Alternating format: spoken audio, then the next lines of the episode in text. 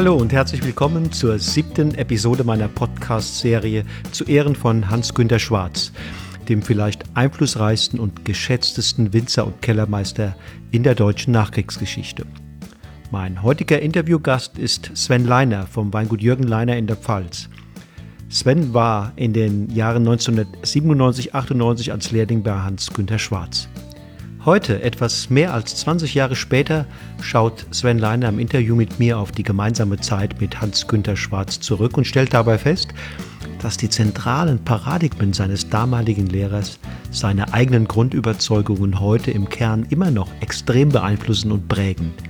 Wenngleich er in der einen oder anderen Frage sicher doch noch ein bisschen weitergeht, noch ein bisschen konsequenter ist, als sein großes Vorbild damals war.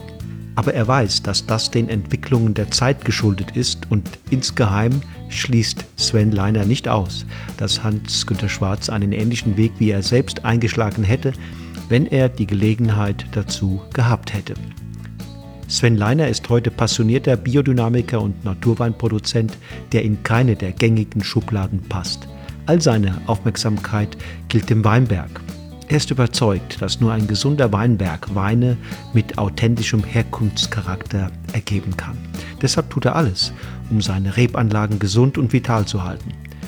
Es bedarf einiges an Sensibilität, sagt er, um zu erkennen, was ein Weinberg braucht und wie ich ihn am besten unterstützen kann.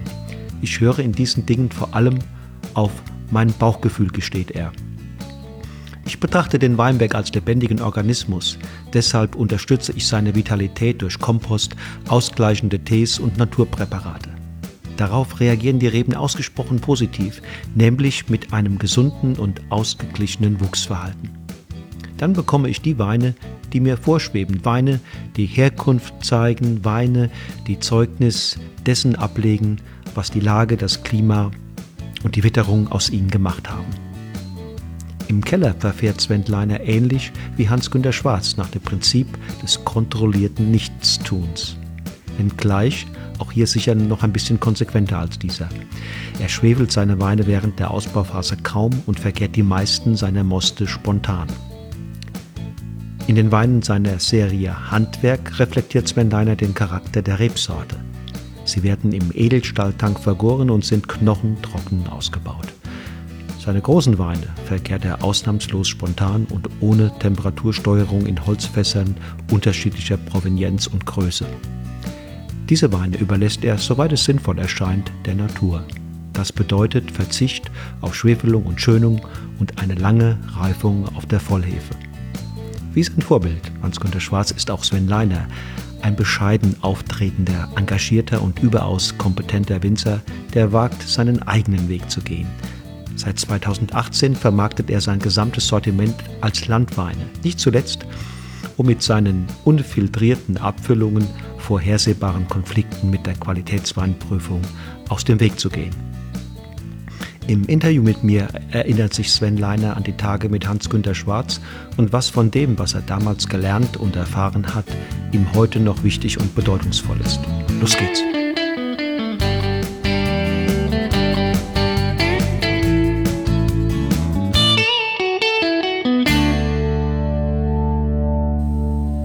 So, mein Interviewgast heute Morgen, das ist der Sven Leiner. Hallo Sven. Hallo Wolfgang, grüß dich. Herzlich willkommen und ganz viele Grüße in die Pfalz, ähm, in die Südpfalz, muss man sagen. Erzähl doch mal genau, wo lebst und arbeitest du? Ja, also unser Weingut ist in Ilbesheim. Ilbesheim ist im Grunde sechs Kilometer westlich äh, von Landau. Das ist die nächste Stadt. Ähm, und wir sind so ganz im südwestlichen Zipfel. Also das heißt, wir haben 20 Minuten bis ins Elsass, ähm, äh, nach Westen hin zwei Kilometer bis zum Waldrand ähm, vom Pfälzerwald. Und ja, unsere Weinberge sind so in einem Radius von äh, zwei Kilometer um die kleine Kalmit herum. Das ist ja so unsere beste Lage und eine der besten Lagen auch hier in der Region. Die kleine Kalmit. Ähm wie muss ich mir das optisch vorstellen? Die kleine Kalmit kannst du dir vorstellen, im Grunde äh, beginnt ähm, mit äh, dem Pfälzerwald oder ähm, ja, dem Pfälzerwald nach äh, Osten hin beginnt der Rheingrabenabbruch. Also von dort aus äh, ist der Rheingraben sozusagen äh, eingesackt und die kleine Kalmit steht sozusagen in dem Rheingraben wie so ein Kalkriff als höchste Erhebung drin. Also das, das ist jetzt nicht mega hoch, darum auch das Klein im Namen. ähm, also die hat ähm, so ungefähr eine, eine Erhöhung von ich sage jetzt mal 80 Metern, wo sie sich da hinter Ilbesheim ähm, hervorhebt und ähm, ja, ist so, ist so ein Kalkriff nach Westen hin recht steil abfallend und dann mit so einem längeren Rücken, was sich so nach Osten hin dann Richtung Landau langsam absenkt. Also ähm, Wein terrormäßig schon was Besonderes da in der Ecke. Absolut. Ja, okay. Äh, erzähl mal, mit welchen, mit welchen Grundeinstellungen bist du als, als Winzer, als Weinmacher äh, unterwegs? Also mir ist es wichtig, dass ähm, ganz, ganz äh, natürlich das, was draußen wächst, also wir arbeiten bei uns im Weingut äh, ökologisch im, im Weinberg, ähm, sogar biodynamisch zertifiziert. Ähm, und mir ist wichtig genau das, äh, dass das nicht nur draußen passiert, sondern dass es auch wirklich so ähm, in den Keller weiter überführt wird und ähm, einfach durch uns begleitet. Also das ist jetzt nicht so, dass wir einfach die Trauben ernten und warten und nichts machen. Wir haben schon eine Idee, äh, wo wir hinwollen, nur wir möchten das mit Handwerk begleiten, mit, äh, mit dem wissen, ja, wie der Wein auf welche ähm, Aktionen reagiert, ähm, aber jetzt nicht ähm, mit übertriebener Technik oder gar äh, irgendwelchen Zusätzen, die jetzt eigentlich nichts mit dem Ursprungsprodukt zu tun haben. Mhm. Also könnte man dich zum Teil da ähm, in die Nähe der Naturweinbewegung beim Wein ähm, verorten? Dort steckt man uns hin. ja, fühlst du dich mit dieser, mit dieser Zuschreibung denn, denn wohl oder sagst du, naja, so, so, so ganz richtig ist das oder, oder ja, ist es doch nicht? Ja, es ist schwierig. Also ähm, ich finde, es ist wahnsinnig gut, dass es diese Naturweinbewegung gibt, ähm, weil es so ein bisschen auch ähm, den Geschmack ähm, sage ich jetzt mal, im Bereich Wein so ein Stück weit liberalisiert. Also das ist ja wie, wie überall bei äh, Lebensmittel, Genussmittel, Nahrungsmittel, äh, dass es da Trends gibt. Die Trends kann man ganz klar sagen, äh, sind in den letzten Jahren ähm, wirklich hin zur Vereinheitlichung ähm, und ähm, das auch durchaus ähm, durch Industrialisierung.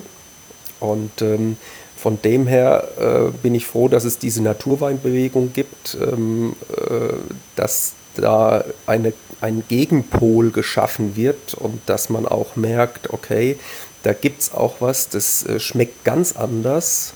Ähm, da muss ich mich vielleicht vielleicht drauf einlassen, vielleicht berührt es mich auch direkt. Also ich habe die Erfahrung gemacht, dass Menschen, die jetzt gar nicht so in dem Weindenken drin sind, das einfach ja, probieren, trinken und finden das gut. Mhm. Andere, die jetzt äh, schon einen sehr äh, fest eingefahrenen mhm. Geschmack haben, so muss Wein schmecken, ja. äh, die sind erstmal komplett vor den Kopf gestoßen.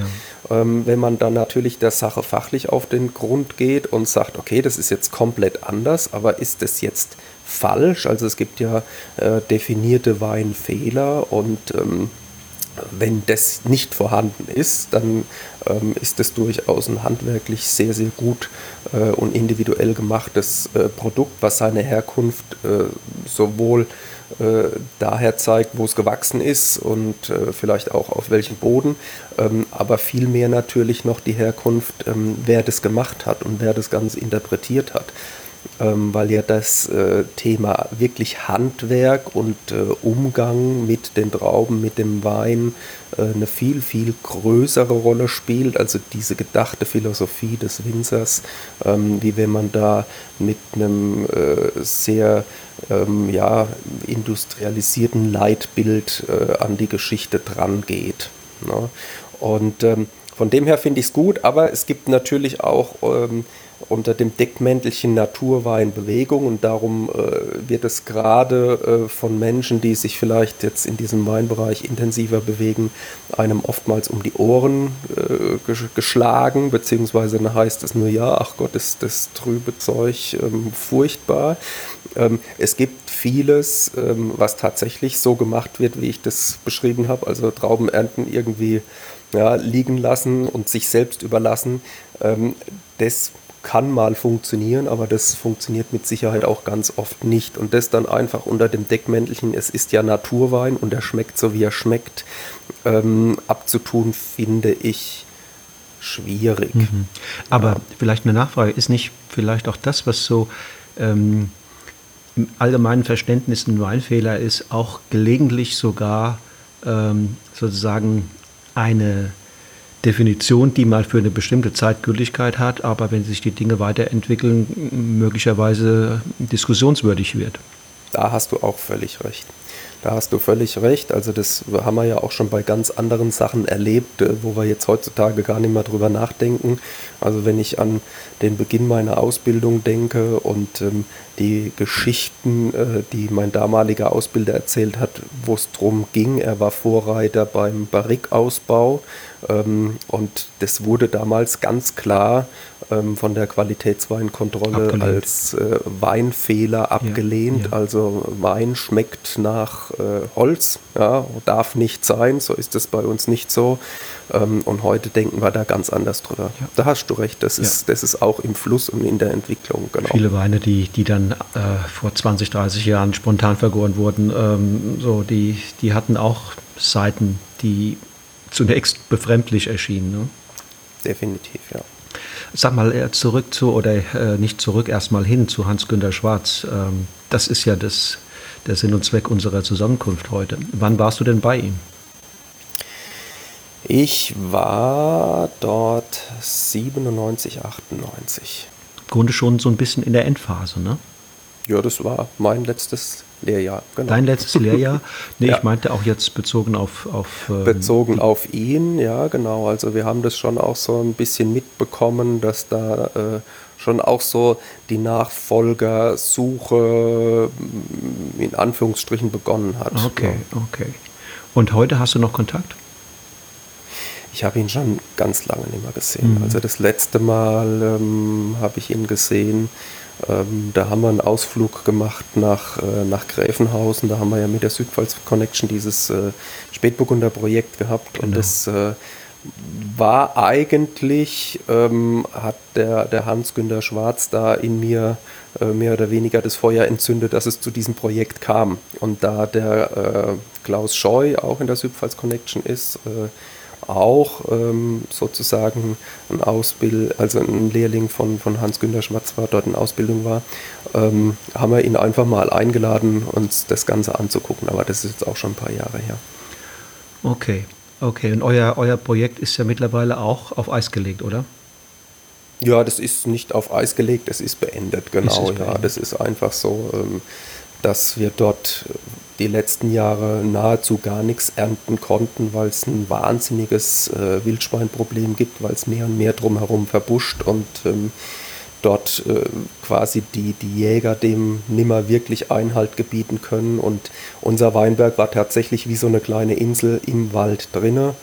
Und das haben wir trotz intensiven Bemühungen wie Zaunbau etc. Mhm. pp. nicht mhm. in den Griff bekommen. Sven, das wäre ein eigenes, ein eigenes Thema, das könnten wir vertiefen.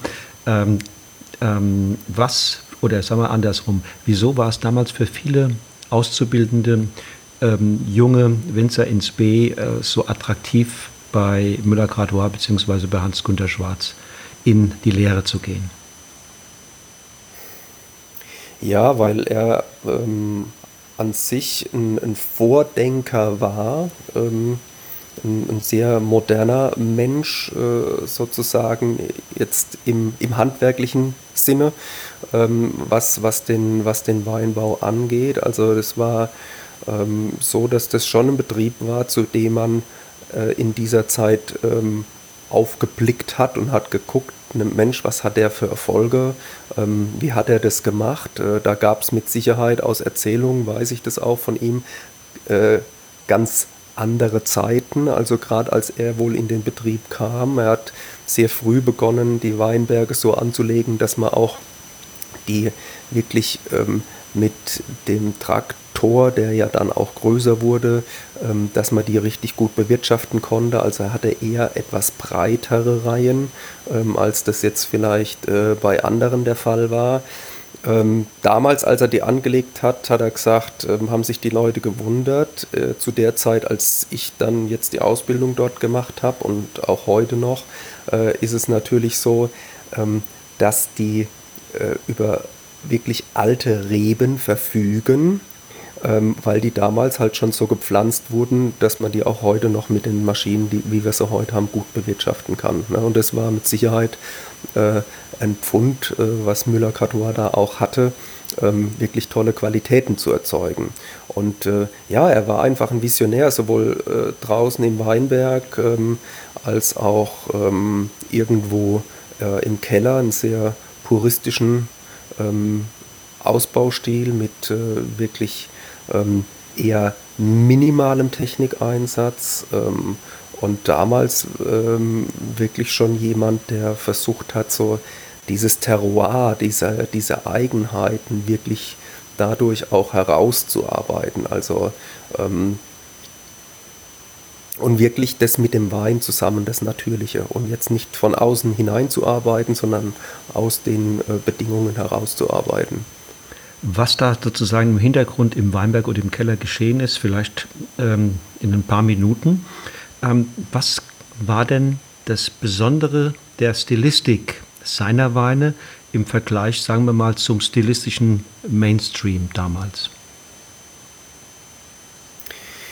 Die Weine waren damals ähm, schon sehr viel klarer in ihrer Ausprägung. Sie waren vielleicht in äh, ihrer Jugend, also es waren keine weichgespülten Weine, sie waren vielleicht in ihrer Jugend äh, ein bisschen verschlossen, haben, haben auch eine gewisse Zeit gebraucht, um sich zu entwickeln. Ähm, aber es waren äh, wirklich Weine, die sehr äh, klar fokussiert ähm, auf jetzt die, die Lage, diese Bedingungen, wo es gewachsen ist, äh, waren, beziehungsweise dann natürlich ganz klar auch, ähm, das ist wirklich äh, eine Geschichte bei Müller-Cardor gewesen, auf die, auf die Rebsortentypizität mhm. ausgebaut war. Mhm, mh.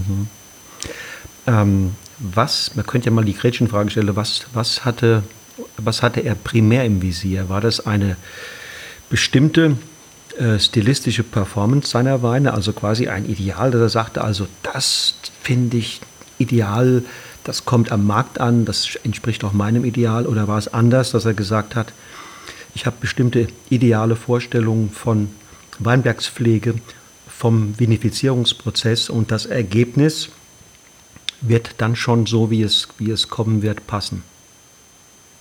Ich glaube, es war ein Mix ähm, von beidem, wobei man da, glaube ich, den Markt äh, gar nicht in Betracht ziehen muss. Also er hat da schon ähm, jetzt rein, was den Geschmack angeht, äh, wirklich sein Ideal gehabt. Ähm, und ähm, dazu hat natürlich gehört, diesem Ideal nahe zu kommen, perfekte Trauben zu haben, daher perfekte Weinbergsarbeit.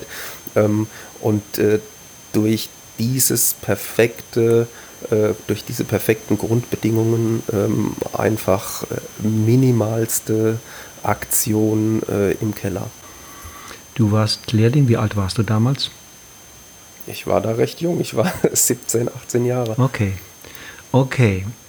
Ähm, wie, hast du ihn, wie hast du ihn da als, als Lehrer, als Chef erlebt? Ähm, er war als Chef immer in allen Bereichen präsent.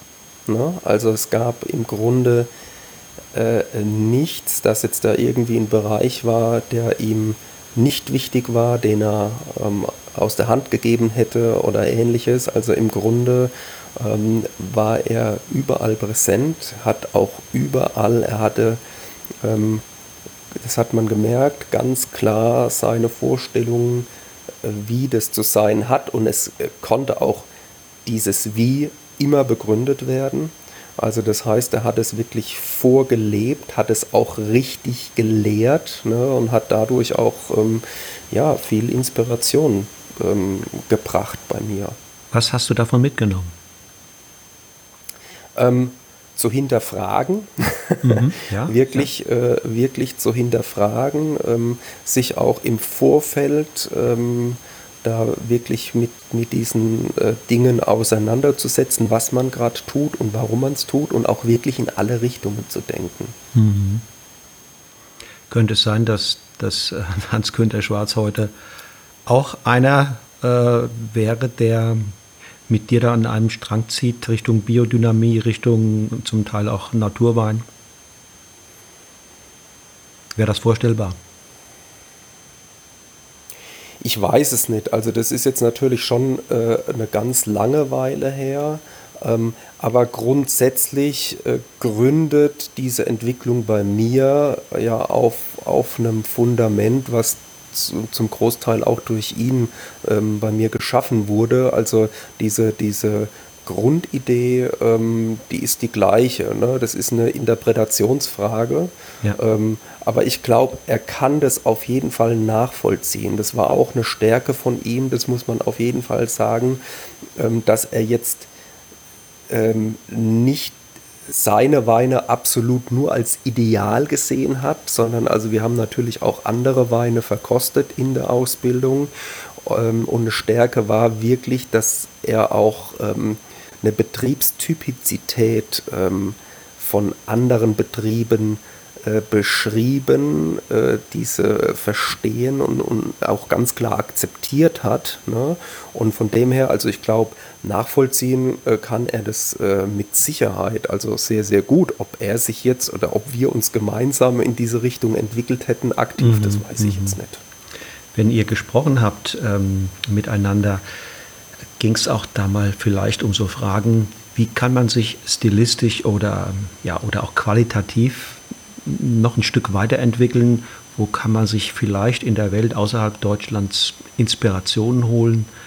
Ähm, war sowas Thema oder war er da im Grunde genommen, zumindest in dieser Zeit, einfach so überzeugt und sattelfest mit, mit dem, was er gemacht hat, dass äh, er da vielleicht gar keine Inspiration mehr gebraucht hat? Also weit nach draußen geblickt, gemeinsam ähm, haben wir da jetzt auch als äh, Auszubildende nicht unbedingt. Ich glaube, das wäre auch in dieser Phase, also wir waren zu dritt in diesem Lehrjahr, das wäre auch in dieser Phase für uns ähm, fast schon zu weit gewesen. Hm, verstehe. Ja, also mhm. da, da hätte man vielleicht wirklich was übersprungen, ja, ähm, und es hätte dann an an vielleicht an dieser Grundlage, die er eher gelegt hat, ähm, dann gefehlt. Vielleicht, weiß ich nicht. Aber so, mhm. so weit nach außen sind wir nicht gegangen. Mhm. Nee.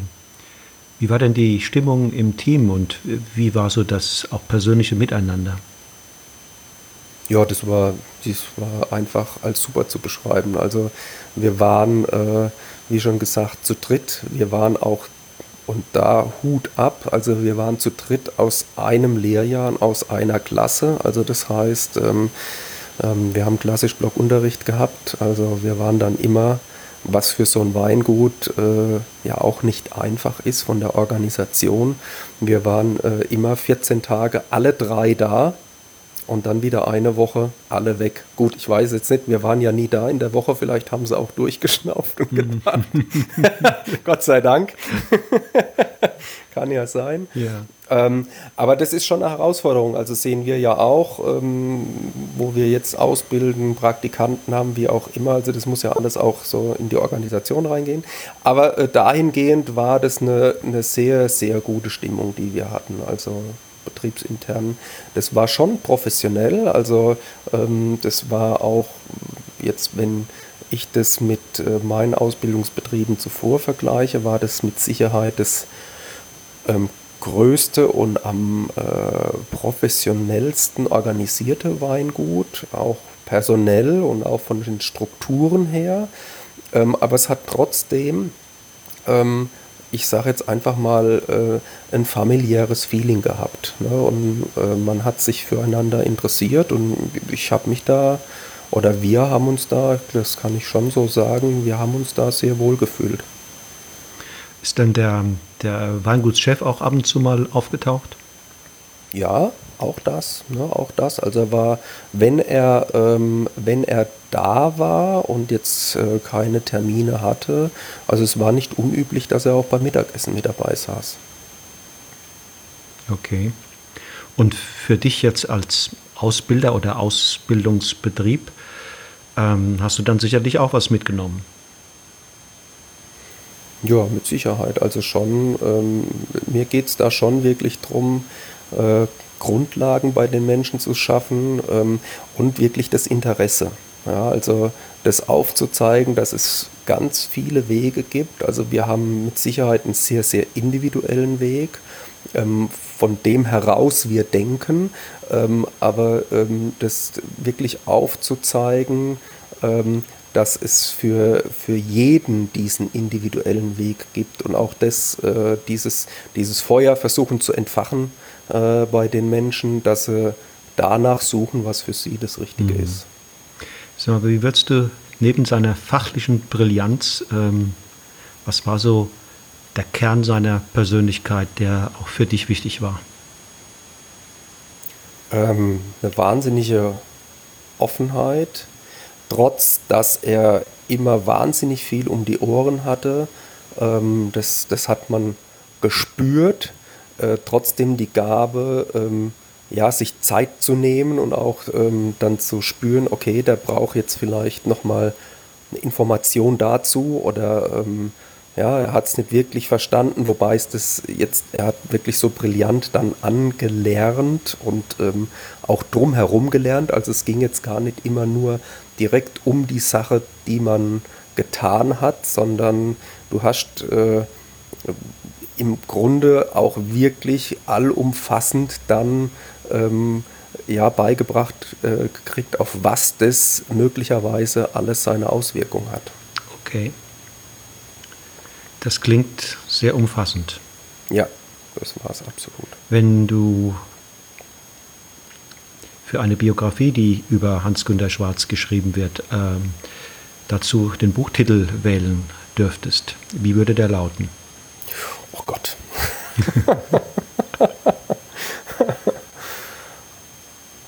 ja, Weitblick. Mhm. Weitblick. Ja, ja, schön. Passt, glaube ich. Ja. Und was würdest du ihm sagen, wenn du ihm morgen begegnest? Ja, ich würde mich einfach erstmal wahnsinnig freuen. Dann ähm, wird man natürlich sich als allererstes mal ähm, ums Persönliche äh, kümmern, wie es einem geht, wie mhm. auch immer. Und ähm, ich hätte schon Lust, mit ihm äh, den ein oder anderen Wein zu probieren. Ich weiß, mein, ähm, natürlich hat er die Weinwelt irgendwo im Blick. Jetzt ist die Frage, hat er jetzt jeden einzelnen äh, Ex-Azubi oder wie auch immer äh, so im Blick und würde mich schon interessieren, was er so drüber denkt, mhm. was der Leiner jetzt so macht. Ja, vielleicht gibt es eine Gelegenheit oder vielleicht ist unser Gespräch heute eine Gelegenheit, da auch mal wieder einen Schritt in die Richtung äh, zu gehen. Ja. Sven, ich danke dir ganz herzlich. Äh, viele Grüße in die, in die Pfalz Richtung Kalmit und auf dass es ein schönes, erfolgreiches Jahr für euch wird. Ja, vielen Dank, Wolfgang. So, ihr Lieben, das war das Interview mit Sven Leiner, dem Ilbesheimer Biodynamiker und Naturweinwinzer, der all sein Engagement und seine Leidenschaft in die Weinberge rund um die kleine Kalmit steckt. Seine Liebe für die Arbeit an und in den Rebanlagen hat ganz sicher auch mit dem zu tun, dass Hans-Günter Schwarz ihm während seiner Zeit als Lehrling tagtäglich vorgelebt hat. In zwei Tagen spreche ich mit Tina Pfaffmann, der Chefin und Inhaberin des gleichnamigen Weinguts im südpfälzischen Frankweiler. Sie war ein Jahr früher als Sven Leiner bei Hans-Günter Schwarz und pflegt noch heute einen regen Austausch mit ihrem damaligen Lehrmeister. Ich freue mich, wenn du wieder einschaltest, wenn am 14. August die nächste Episode von Genuss im Bus an den Start geht und dann mit Tina Pfaffmann endlich mal eine Frau am Mikrofon Platz nimmt. Alles Gute bis dahin, tschüss und auf Wiedersehen.